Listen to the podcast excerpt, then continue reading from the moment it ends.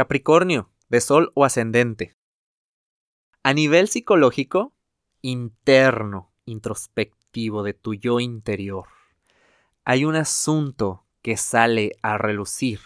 Un asunto que resulta vienes cerrando y viene sucediendo desde el 2018.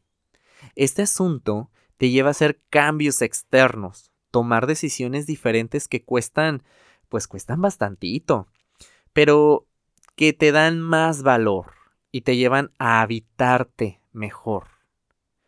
Asuntos de familia se ponen en conciencia para sanar, para dejar un asunto del pasado que quede totalmente atrás, ya sea con un familiar en específico o tú con tu familia en general, y poder estar más en armonía.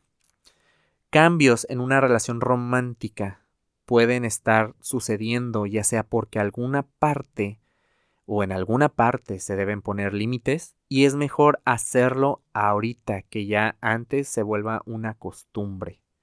Asuntos económicos se van a poner sobre la mesa para revaluar, recortar y administrar. Y administrar no nomás tu dinero, tu tiempo y tu energía también son importantes, Capricornio. Yo sé que eres muy trabajador o trabajadora, pero pues tienes que darle valor también a la energía que entregas a todos tus proyectos, a todo tu trabajo y a tus metas que te fijas. Si quieres saber más de la energía disponible, te invito a que escuches el episodio El hámster sin rueda y que nos sigas en redes sociales. Búscanos como Caja Astral Podcast.